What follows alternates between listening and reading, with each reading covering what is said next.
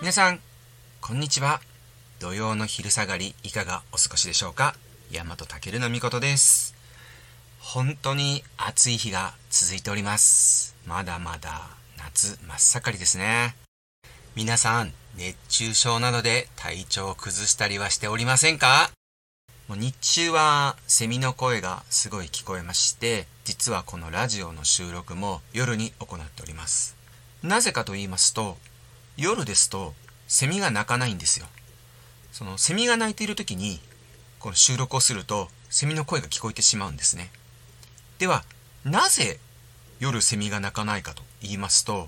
セミっていうのはですね、種類にもよるんですけども、光と温度に反応して鳴くらしいんです。なので、午前中の朝方に鳴くセミとか、夕方だけに鳴くセミとか、または日中に鳴くセミとか、種類が違うらしいんですね。ただ、基本的には夜は鳴かないっていうことなので、夜にこのラジオ番組の収録をさせていただいております。それでは、今週も始まります。大和健のみことの、ロイロの昼下がり。この番組は日本生活支援協会がお送りいたしますそれでは改めましてこんにちは大和健のみことです先日ですねミスタードーナツさんで生フレンチクルーラーっていうものが発売しまして僕そういった新商品って、まあ、基本的には買って食べてるんですよ。前回はポン・デ・リングで、まあ、4種類新しいのが出ましてそれも食べたんですけど今回はですね3種類出るということでちょうどその発売日の当日ですねお出かけをする用事がありましてじゃあまあお昼ご飯にまあ食べようかなと思ったんですよ。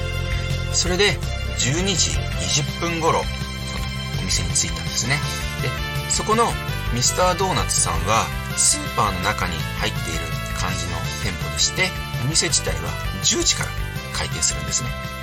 なんで僕が着いたのは12時20分なのでまあ開店してから2時間20分ほどなんですけどもすでに生フレンチクルーラー3種類すべて売り切れなのなぜなぜといった感じでした。結局ですね他の店舗さんに行きまして買うことができたんですけども最初に行ったその地元の店舗は皆さん予想以上に購入者が多かったのかまたはそんなに売れると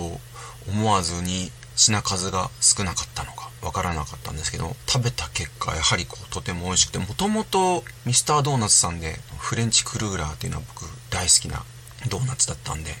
とても美味しくいただきました。それでその日お出かけした理由というのがですねいつもお世話になっている NPO 法人さんからですね大学生の方が卒業論文のために取材をしたいという連絡があったみたいで、そこに参加してほしいというお話がありました。その日に参加したのは、理事長の方、副理事長の方2名、広報部長の方、そして僕の計5名ですね。で、参加をさせていただきました。質問に来られた大学生の方は、もともと福祉の勉強をしていたみたいで、その際にですね、DV 被害を受けている男性のことをいろいろと知りたいというお話でした。確かに DV 被害って言いますと、まあイメージ的にやはりこう男性が女性にするといったイメージが多くてですね、その大学生の方もいろいろ調べたところ、あまり男性が被害を受けているっていう状況の資料がない。ということで、まあ、今回その NPO 法人さんの方に連絡を取ったということです。それでですね、僕が参加した理由っていうのが2つありまして、1つが僕も DV 被害者であるということ。そしてもう1つがですね、そちらのお世話になってる NPO 法人さんで、DV 被害を受けている男性の方のですね、シェルター事業という形で、その DV 被害を受けて住む場所がないと、まあ、緊急性がある方のですね、あの、避難のお手伝いをしているっていうことで、そういった面から、まあ、今回、取材のお手伝いに参加してほしいというふうに、まあ、お声がかかりました。で、まあ、その NPO 法人さん、その当日のですね、参加された中で DV の被害を受けているというのは、広報部長さんと僕の2名だけだったんですけども、広報部長さんは元奥さんから、まあ、いろいろと精神的だったり、肉体的、まあ、簡単に言えば暴力ですね、とか経済的とか、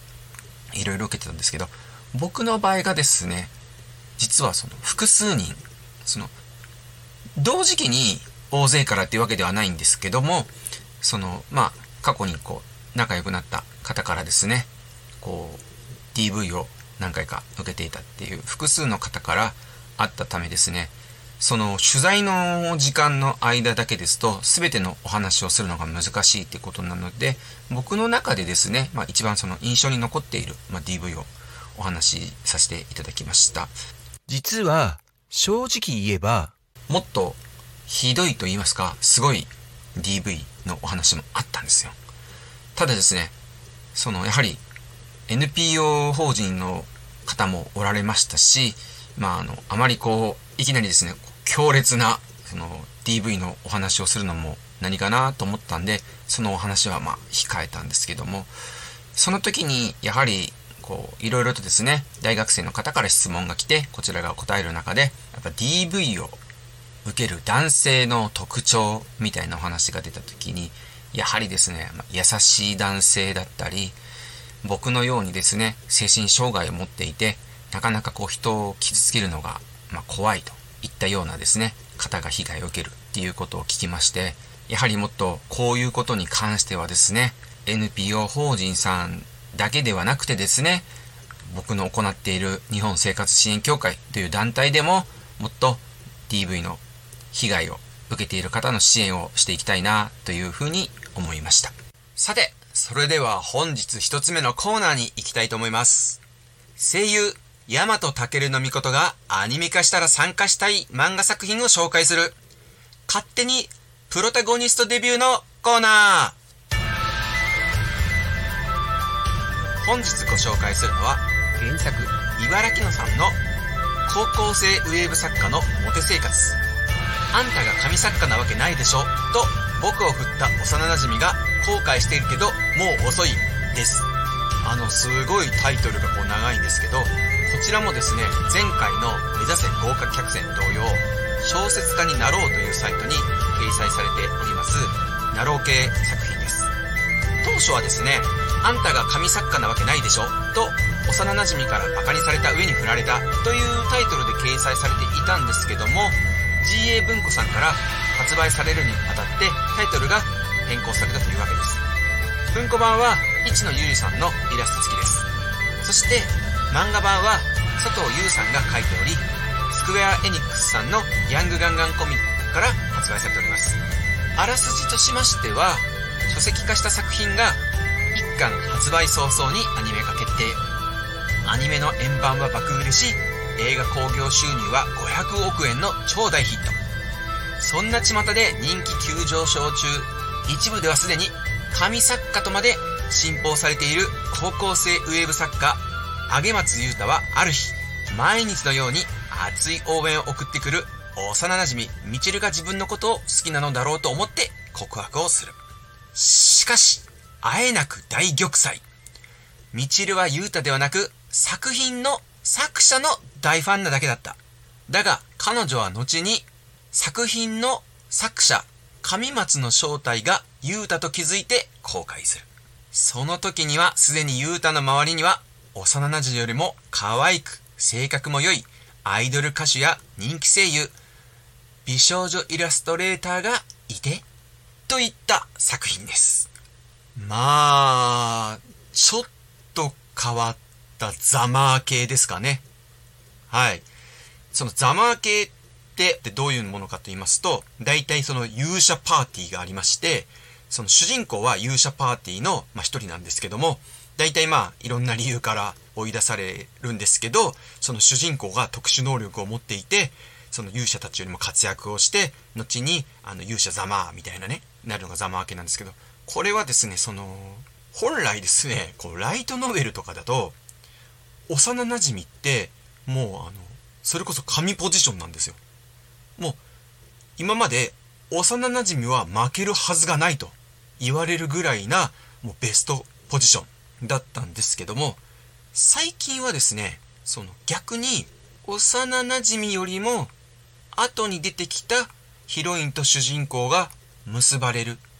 ていう傾向もあるんですね。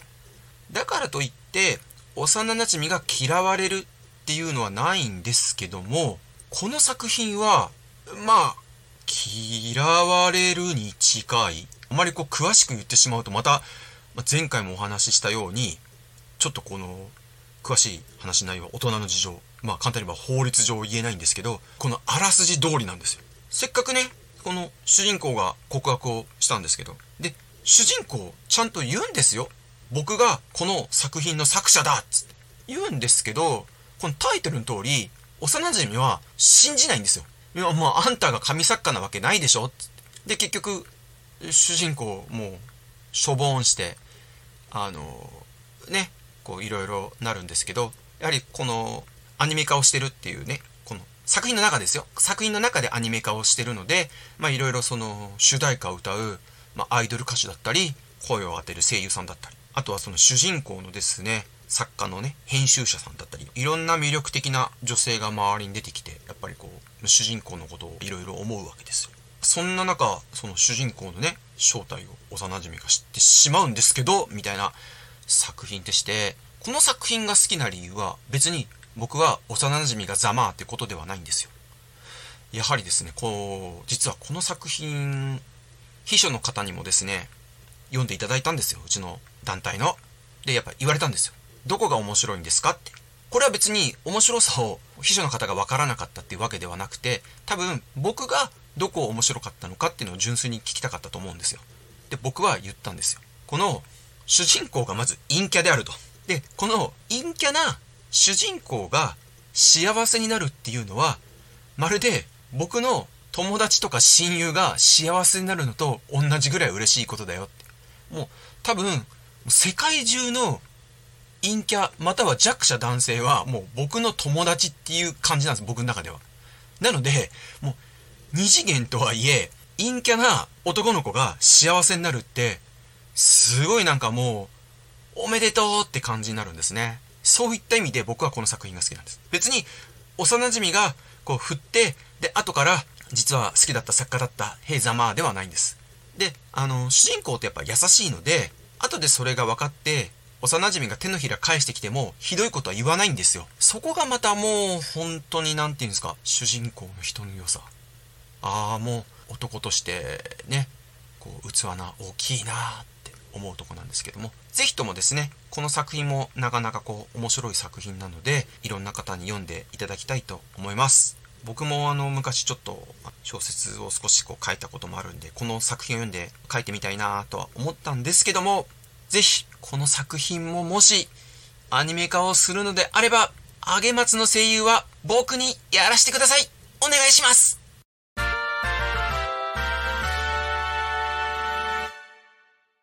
はい。無事に一つ目のコーナー終わりました。前回、今回と基本的に漫画の作品紹介なんですね。原作はあるんですけども、原作ってなかなかこう読めないんですよ。で、読めないってどういうことかと言いますと、最近、その、小説とかを読むと疲れちゃうんですね。体力が疲れるとかではなくてですね、文字が文字として認識できないっていう、この精神障害あるあるなんですけども、あいうえおっていう文字が、もうなんかこう全くわけのわからない記号に見えてしまうような感じになるんですよ。だからこう、本を開いた瞬間に、もうなんか見たことない象形文字みたいのがバーって書かれてるような感じになってしまうっていう、結構その、体調不良だったり、ちょっと精神的なもの、気分が落ち込んだりすると、文字が読めないっていうのがあるんで、なかなかこう、最近はライトノベルが読めないんで、大変なんですけども、ちょっとその、ね、今回、ラジオで DV の被害の話とか、そういった精神障害の話ばかりして、暗い雰囲気になってしまったので、明るい雰囲気の話題をちょっと一つお話ししたいと思います。先日ですね、うちの日本生活支援協会の秘書の方とですね、一緒にお台場のジョイポリスという室内アミューズメントパークに遊びに行きました。秘書の方って誰って思われるかもしれませんけども、このラジオで最初の方に、この番組は日本生活支援協会がお送りいたしますって声を出していただいている方なんですけども、その秘書の方と一緒にお台場ジョイポリスへ行ったんですけど、一番最初にですね、見たのがですね、ジョイポリスに行く前に、まだちょっと時間がありましたんで、お台場を少しこう、ぐるぐる回ったんですけども、ガンダムユニコーンが立ってるんですよ。もうすごい大きな、もう1分の1スケールかなあれは。はい。その、ガンダムユニコーンを僕がこう撮影するわけですよ。ガンダム好きなんで。い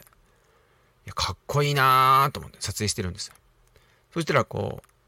秘書の方もなんか写真撮ってたんで、あ、ガンダム好きなのかな？と思ったら、ガンダムユニコーンを撮影している僕を撮影してるんですよ。もう意味がわからないんですよね。何を撮りたいのかなって。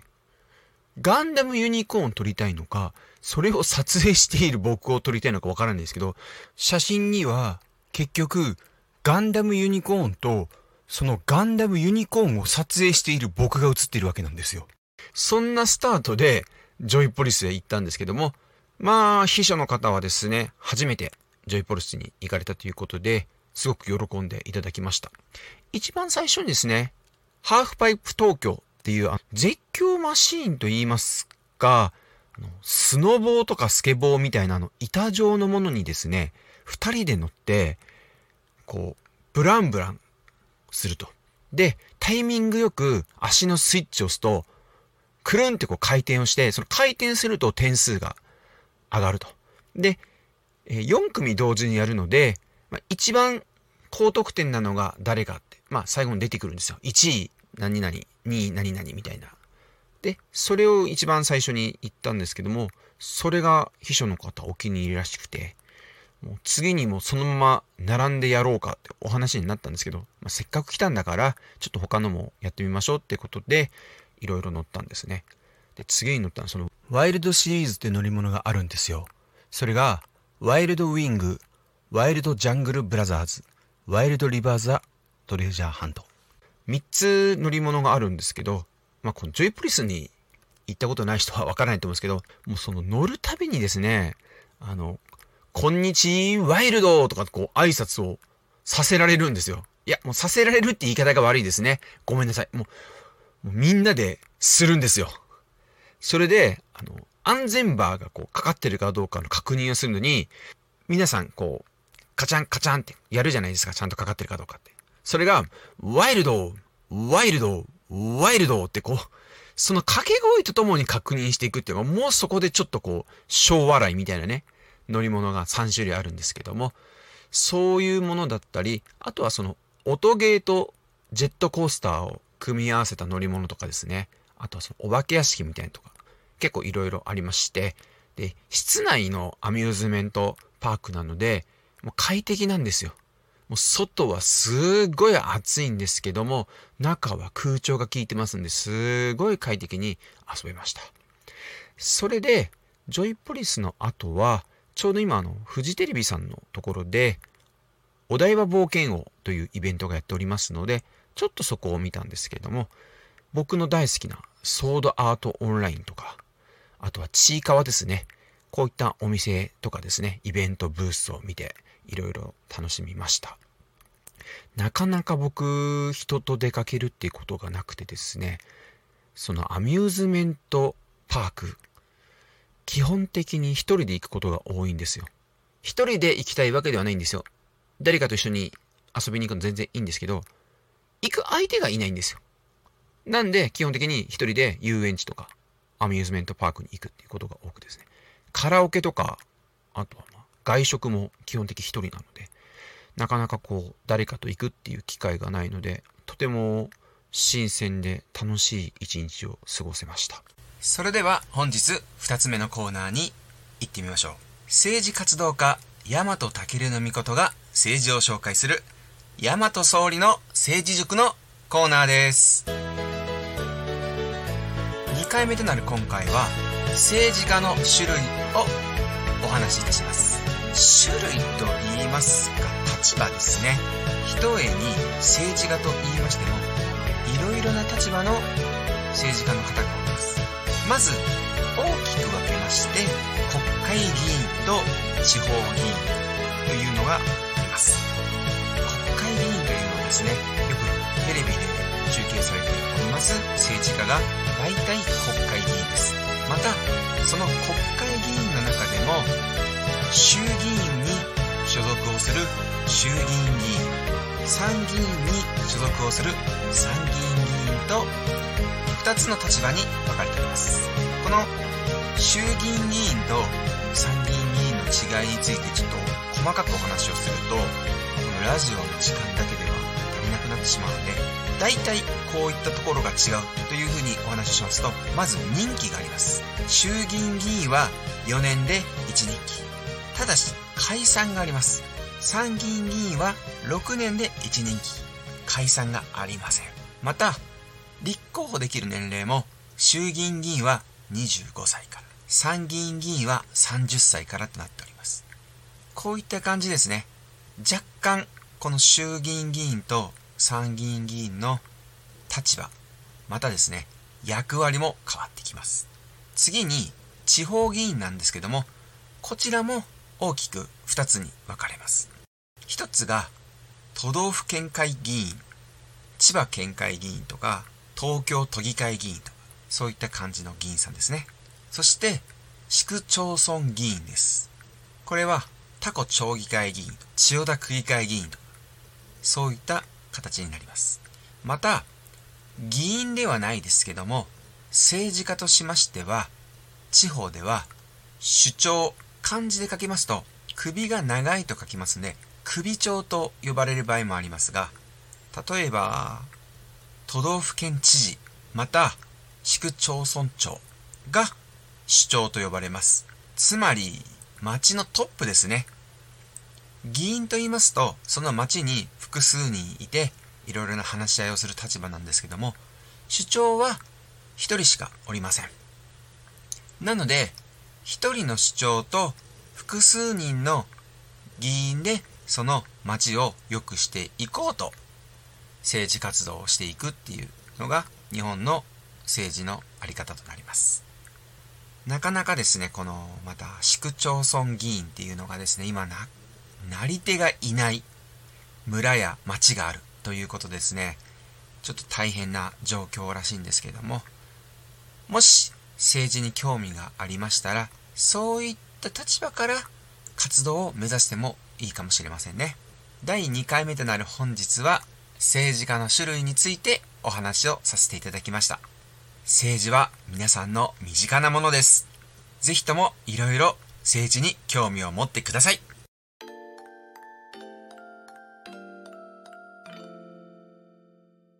前回もお話ししましたがなかなか政治に関わるのって難しいと思います。今僕の知人が埼玉県で政治活動しておりまして僕もそのお手伝いをしております。ゴミ処理施設の問題や空き家問題。あとは防犯とか少子高齢化。そういった多くの問題を抱えていることが住民の皆さんとの会話で分かりました。もしこのラジオを聴いている皆さんも政治に関わる第一歩としましては自分の街をこうしたら良くなるとかこの部分は良くないなといった形で見てみることから始めてみるのも良いと思います。また政治とは少し離れてしまいますがこの時期の話題ですとやはり終戦っていうのがあります。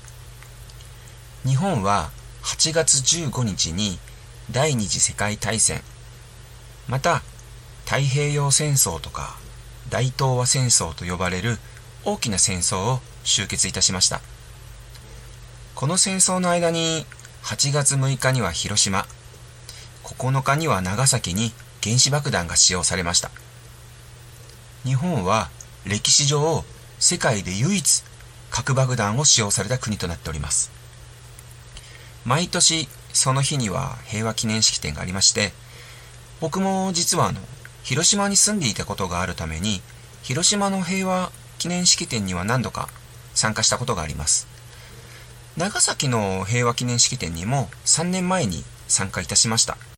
8月15日には終戦記念日ということで、東京の靖国神社には多くの参拝者の方が来られます。僕も毎年用事がない時は参拝しておりますが、皆さんも機会がありましたらぜひ一度参拝してみてください。その終戦記念日ではない普段の靖国神社とはまた違った雰囲気が味わえます。ただですね、その8月15日は、右派の方や左派の方、一般的に右翼とか左翼とか呼ばれる方々が、こう、大きな声で争われることもありますので、ちょっとそういった雰囲気になれない方は怖いかもしれません。ただ、警察の方ももちろん多くおりますので、その辺はご安心ください。来週、そうですね。できましたら、フリートークまたは政治塾のコーナーでも平和というものについてお話できたらと思います。本日最後のコーナーとなりました。日本生活支援協会行政書士事務所がお送りする教えて町の法律家さんのコーナーです。本日はどうしたら行政書士になれるのかというお話です。皆さんは普通に行政書士の試験に受かればいいんじゃないの？と思うかもしれませんが実はそれだけではありません。まず行政書士になるための資格を得なくてはなりません。その方法がですね3つありまして。1つ目は最初にお話ししたように行政書士試験に合格をすること。これはそのままですね。そして2つ目は弁護士。弁理士。公認会計士。税理士の資格を有すること。3つ目は国または地方公共団体の公務員及び行政執行法人や特定地方独立行政法人等で行政事務を20年以上行ったものとなります。2つ目と3つ目は資格や経験などから行政書士として業務を行うことに問題がないと認められているためです。ただ3つ目に関しては細かな条件が結構ありまして高校卒業した方は行政事務17年以上で良いとか教師であれば教頭先生や校長先生以上の立場で必要経験年数が必要であるといったことになります。自分が該当するかどうかの確認は各地域の行政書士会や日本行政書士連合会へ直接問い合わせた方が良いと思います。そしてこの3つのどれかに当てはまる方が日本行政書士連合会に登録をすることによりやっと行政書士を名乗り業務を行うことが可能となります。ちなみに日本行政書士連合会に登録するには登録料が必要となります。その金額はですね各地域の行政書士会の登録を含め約25万円程度となります。こういったように試験に合格すればすぐになれるわけではないということです。本日の教えて町の法律家さんのコーナーではどうしたら行政書士になれるのかというお話をいたしました。ぜひとも興味がある方は行政書士試験を受けてみたらいかがでしょうか。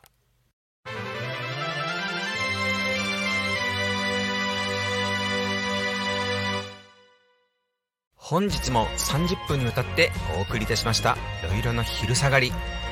今回第2回目となりましたがいかがだったでしょうか。まだ慣れない編集のためにコーナーやフリートークのつなぎなど違和感がある感じになってしまっておりますがこちらもトーク力とともに編集技術を上げてより良い番組にしていけたらと思います。また今回も魔王魂さんより音楽を使用させていただきました。他にも